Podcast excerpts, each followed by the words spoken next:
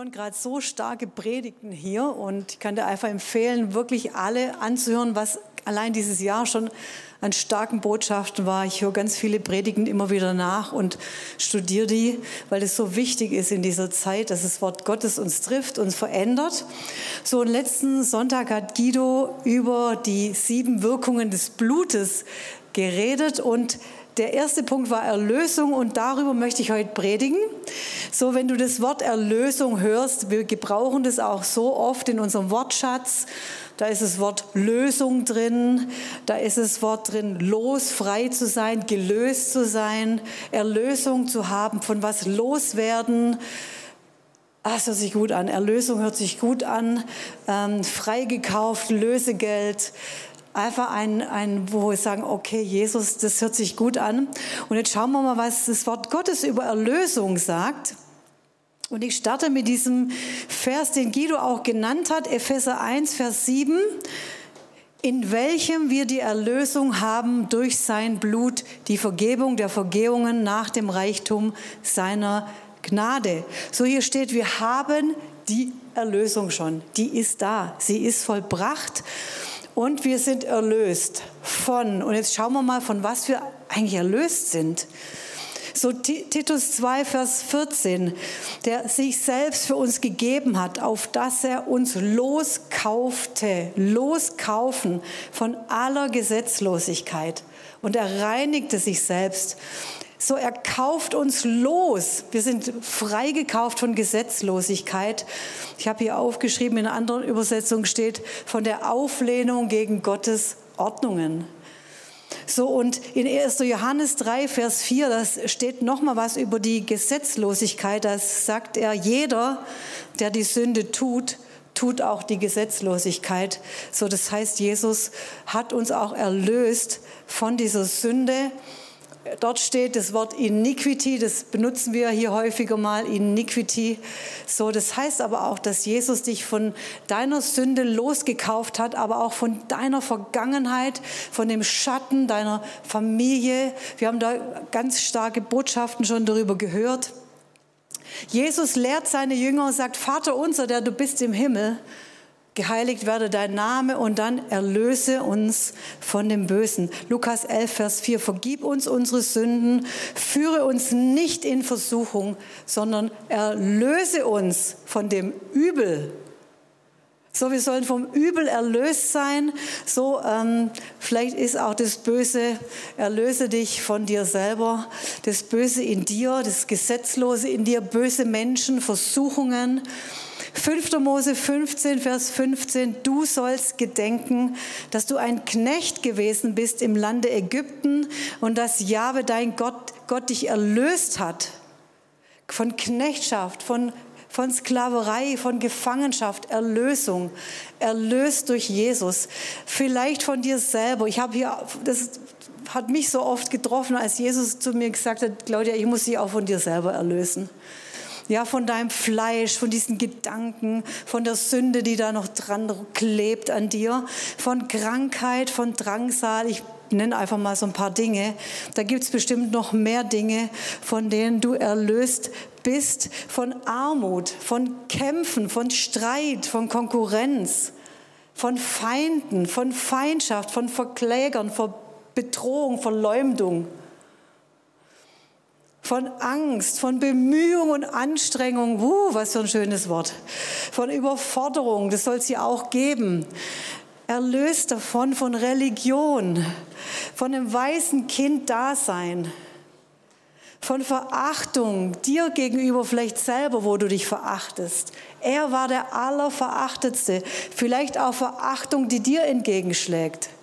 Erlöst von Minderwertigkeit von Vergeblichkeit, von Scham und, und, und, und, und. Ich glaube, wenn du mal anfängst, das Blut Jesus so zu nehmen und sagen, Jesus, danke für Erlösung, da fallen dir bestimmt ganz viele Dinge ein, von denen dich der Herr schon erlöst hat. Wir schauen uns mal an, was sagt das Wort Gottes über Erlösung, über den Erlöser. Das lesen wir in Hiob 19, Vers 25. Und ich weiß, dass mein Erlöser lebt ein Lied, das wir singen. Und dieses Lied, das ist immer, immer aktuell. Ich weiß, dass mein Erlöser lebt. Und er als der Letzte wird sich, und das, ich liebe die Übersetzung, aus dem, über dem Staub erheben. Er wird sich als letztes immer noch über Corona erheben. Da gibt es schon lange kein Corona mehr. Er wird sich erheben. Er ist der Letzte. Er ist der Anfänger und Vollender. Good to know, oder? Gut zu wissen. Hey, wir wissen schon das Ende. Schau in deiner Bibel, Offenbarung. Er ist der Sieger am Kreuz. Ja, er ist der Erlöser. Wir lesen auch von einem Erlöser, von einem Löser in der Bibel, in der Geschichte von Ruth. Das kennst du sicher, diese Geschichte.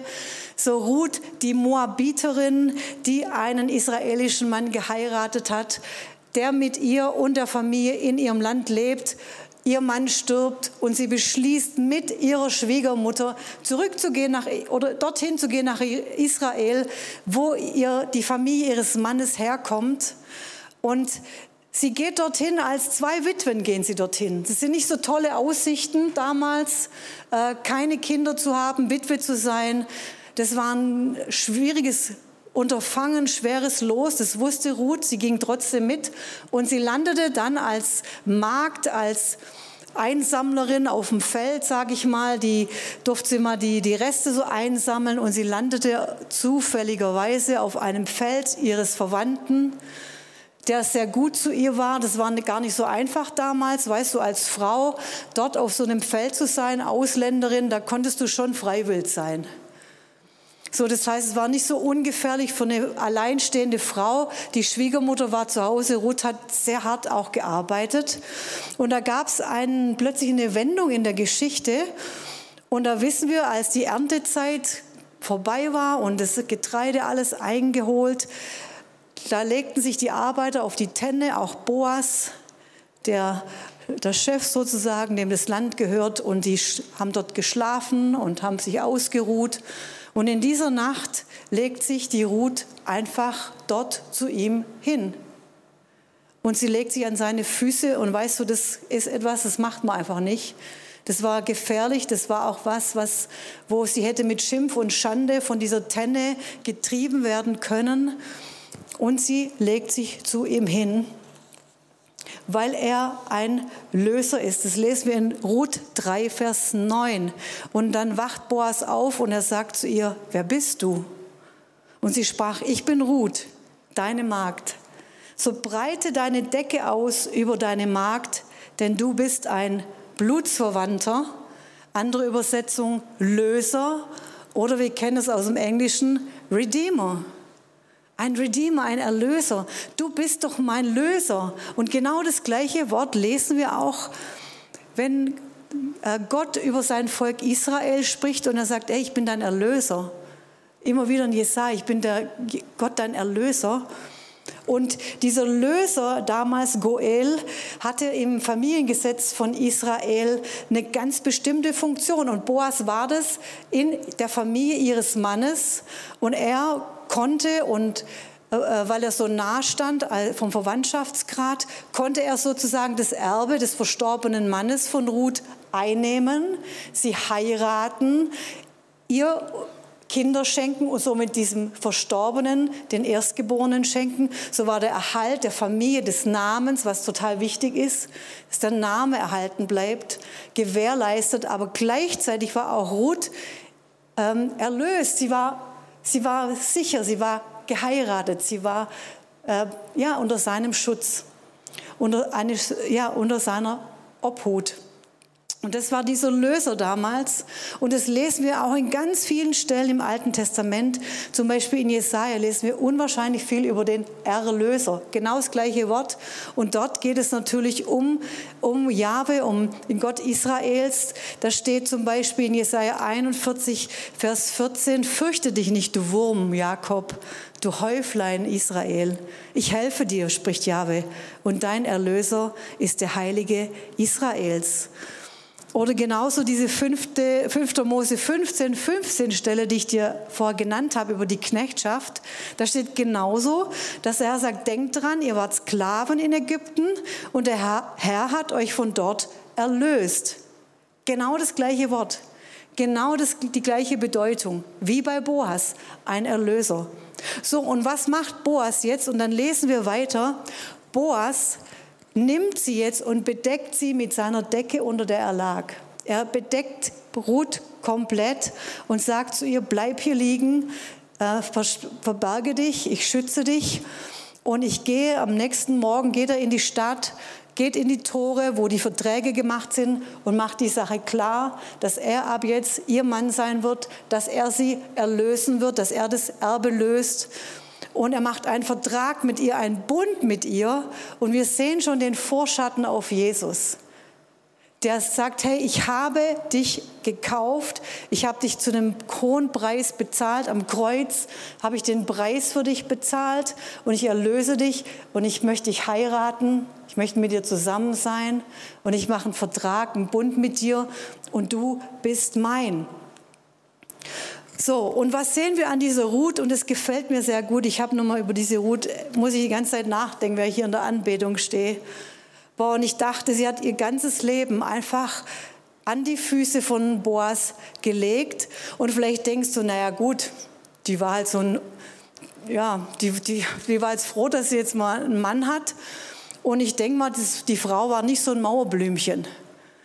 Also weißt du, da brauchst du schon eine Persönlichkeit, wenn du sagst, ich verlasse jetzt meine Heimat, ich gehe mit meiner Schwiegermutter mit in ein unbekanntes Gebiet, in ein Terrain, wo ich gar nicht weiß, was kommt auf mich zu. Ich bin eine Fremde, akzeptieren die mich? Wir sind zwei Witwen, wir haben eigentlich gar nichts zu melden, damals in Israel, großartig.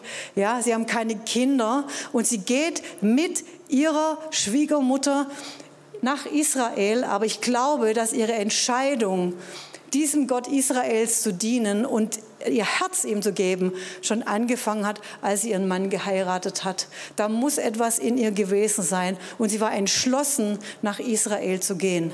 Die Frau war kein Mauerblümchen. Weißt du, wenn du auf einem Feld arbeitest von Tag von morgens bis abends, dann krempelst du die Arme hoch, dann kannst du schaffen. Da bist du nicht eine kleine harmloses Frauchen, die, sondern ich glaube, dass die Ruth eine sehr starke Persönlichkeit war und sie wusste, wer sie ist und sie wusste auch, dass es in dem Recht von Israel so etwas gibt, dass sie zu diesem Löser darf. Und das macht sie. Und diese Person, diese Persönlichkeit legt einfach ihr ganzes Leben in die Hand von diesem Mann. Er hätte sie verstoßen können, er hätte sie wegschicken können und sie wusste nicht, was passiert. Sie hat sich einfach in die Hände Gottes gelegt, mit allem. Und ich glaube, Ruth hätte auch ganz gut ihr Leben so meistern können. Ich glaube, die Frau war sehr intelligent und sie hat alles niedergelegt. Und sie sagte, okay, meine Zukunft, meine Zeit steht jetzt in seinen Händen, steht in Gottes Händen. Und sie, sie, und sie wirft ihm alles hin, ihre Zukunft, ihr Leben. Und Boas bedeckt sie mit dieser Decke und er nimmt sie zur Frau und in diesem Moment ändert sich ihr Stand, ändert sich ihr Leben, ist alles anders. Ihre Scham wird bedeckt, diese Blöße ihrer Witwenschaft wird bedeckt und sie wird seine Frau. Und das Krasse ist, sie ist die Großmutter von David und sie ist auch in der Linie von, von Jesus drin eingepfropft. So krass. So stark eigentlich. Und sie war keine Einsame mehr. Sie war keine Verlassene mehr und sie hat sich erlösen lassen und sie wusste auch, ich kann nichts tun.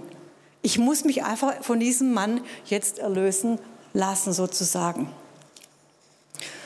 Genau. So, Boas nimmt die Decke und legt sie über sie.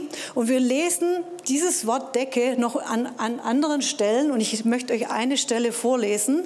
Und wir finden diese Decke im Allerheiligsten. 2. Mose 25, 22 steht, dort werde ich dir begegnen und von der Deckplatte oder Bedeckung, das gleiche Wort, herab zwischen den beiden Cherubim hervor, die auf der Lade des Zeugnisses sind, alles zu dir reden, was ich dir für die Söhne Israel auftragen werde. So, dieses, dieser Ort des, des Heiligtums, dieser Ort der dann der Tempel wurde, ihr wisst, es gab den Vorhof, das, Aller, das Heiligste, Heiligste, Heilige und das Allerheiligste. So, ihr wisst, in diesem Allerheiligsten war diese Bundeslade, die stand dort mit den zehn Geboten. Und auf dieser Lade war dieser Sühnedeckel. Genau das gleiche Wort, diese Decke. Äh, ihr wisst, drüber waren die Cherubim, diese Engel, die ihre Flügel ausgebreitet haben. Interessanterweise sind diese Flügel auch dieses Wort für diese Decke. Und ich dachte, wie krass ist es, wenn wir in dieser Bedeckung sind, unter dem Blut des Lammes, sind wir auch im vollkommenen Schutz vom Herrn, in, diesem in der vollkommenen Abdeckung. Ich finde es ein cooles Wort auch für Corona, dass wir wissen, wir sind in ihm. Wenn wir in ihm sind, bedeckt, es kann uns nichts schaden. Wir sind unter seinen Flügeln. Genau, Amen. So, und dort an diesem Thron redet Gott mit Mose. Wir wissen, es darf ja eigentlich nur der hohe Priester da rein, aber Mose war dort. Und dann steht diese Deckplatte, das Wort heißt auch Sühnen, Versöhnung, Sünden bedecken. Und wenn wir die, die, diesen Aufbau kennen, dann wissen wir, dass vorne im Vorhof, da waren die ganzen Opfer, da war das Gewusel, da war ein, wirklich, das, da, da ging es zu, das war ein Kommen und Gehen mit Opfern und, und dieses Blut zu bringen auf diesem Altar. Dann ging es in, in die, in, schon hinein in die Stiftshütte, aber auch da war unheimliche Geschäftigkeit. Aber das Interessante war, im Allerheiligsten war einfach nichts. Und da gibt es einfach nichts mehr. Und ich glaube, das ist das, was, was, hm, was uns manchmal so schwer fällt, dass wir uns einfach nur mit Jesus bedecken lassen. Mit nichts anderem mehr, weil es gibt einfach da nichts mehr. Das war ein komplett dunkler Raum.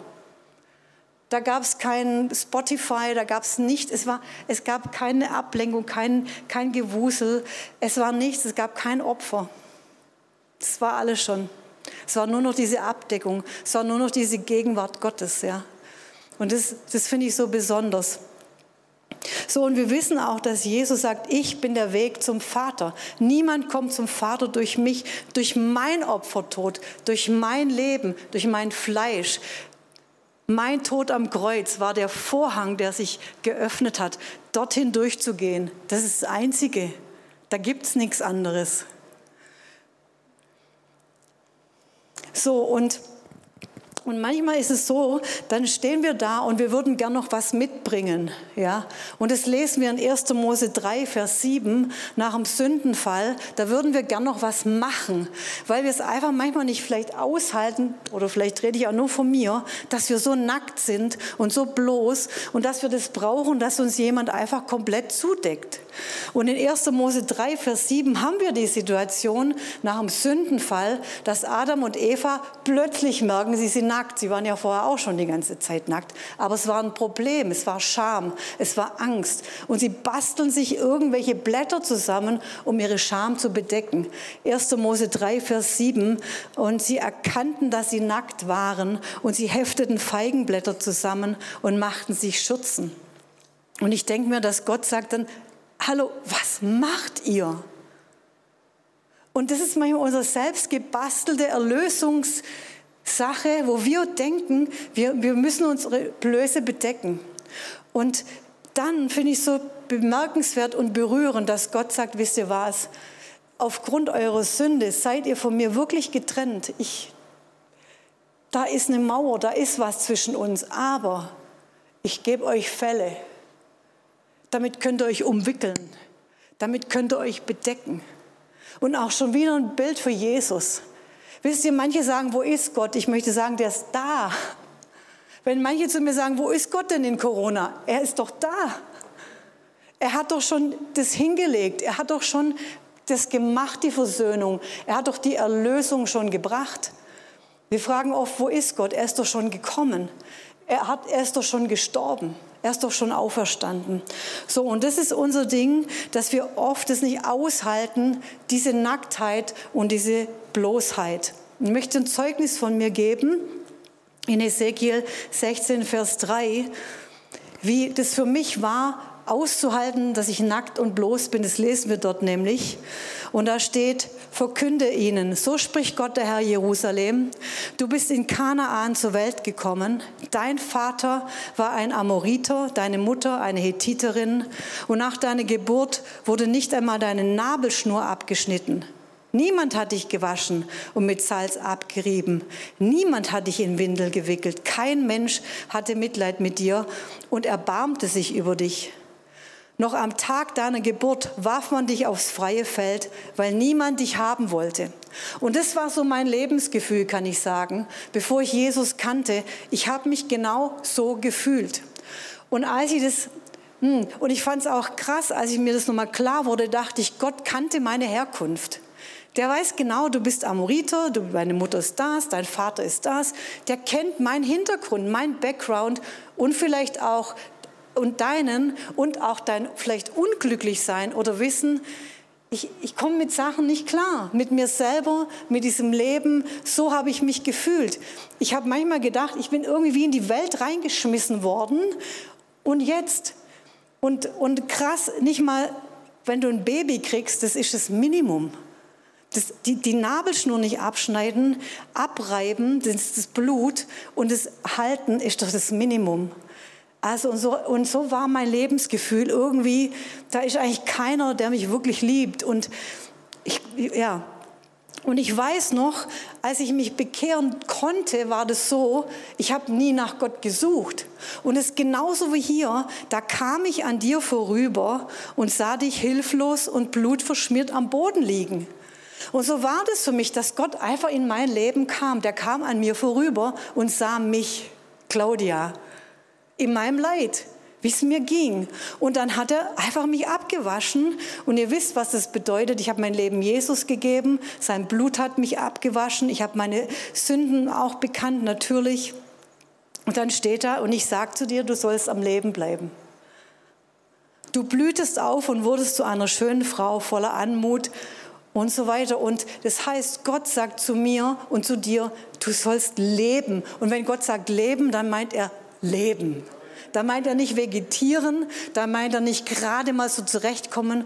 Leben, wirkliches Leben, nachdem wir uns alle, jeder Mensch, egal aus welchem Land sich sehnt. So, und dann finde ich sehr krass. Dann steht da aber, aber immer noch warst du völlig nackt. Und dann steht hier, und wieder kam ich an dir vorüber und ich sah, dass du jetzt alt genug warst, einen Mann zu lieben. In einer anderen Übersetzung steht, du bist jetzt zur Reife gekommen. Da ist was in dir jetzt fertig irgendwie. Und da breitete ich meinen Mantel über dich aus und bedeckte deinen nackten Körper als Zeichen dafür, dass du mir gehören solltest. Ich, Gott der Herr, schwor dir die Treue, schloss mit dir einen Bund fürs Leben und so wurdest du meine Frau. Ich badete dich, wusch dir das Blut ab, salbte dich mit duftenden Ölen. Und ich dachte, krass, er muss mir nochmal Blut abwaschen. Er muss nochmal an mir vorbei und, und muss irgendwie an mir etwas abwaschen und diese Nacktheit bedecken. Und das ist genau das, was, um was es heute geht. Es geht darum, dass ich meine Nacktheit bedecken soll und es aushalten muss, dass ich nackt bin. Man will, ich möchte es nicht. Es ist Scham. Es ist so, dass ich denke, ich möchte doch viel besser sein. Und das ist genau diese Selbsterlösung, dieses Kämpfen, ich kenne das so gut, dieses Kämpfen, dieses Machen, dieses Tun, als ich mich auf die Predigt vorbereitet habe die Woche. Ich habe gemerkt, Jesus, ich kämpfe schon wieder. Was kämpfe ich denn schon wieder? Und ich habe gemerkt, ich muss sagen, Jesus, Erlösung in allem, auch in dieser Woche, auch in der nächsten Woche. Und weißt du, dann ging Jesus an mir vorüber und er hat mich bedeckt. Meine Blöße, meine Scham, das, was ich nicht hinkriege, das, was ich nicht schaffe. Er hat mich einfach erlöst. Er erlöst mich, er erlöst dich. Weißt du, Selbsterlösung ist richtig schlimm, weil Selbsterlösung sagt, das, was Jesus gemacht hat, die 100 Prozent, die reichen nicht. Und ich muss noch zwei Prozent vielleicht dazu tun. Aber weißt du, wenn du zwei Prozent dazu tust, dann machst du die 100 Prozent ungültig. Damit sagst du, das, das geht nicht. Ich muss es selber tun. Selbsterlösung kann so ein Opfergeist sein. Ich bin immer das Opfer. Es gibt nur ein Opfer. Es gibt nur ein einziges Opfer. Lass dich bitte erlösen, wenn du ein Opfermensch bist, ein Märtyrermensch.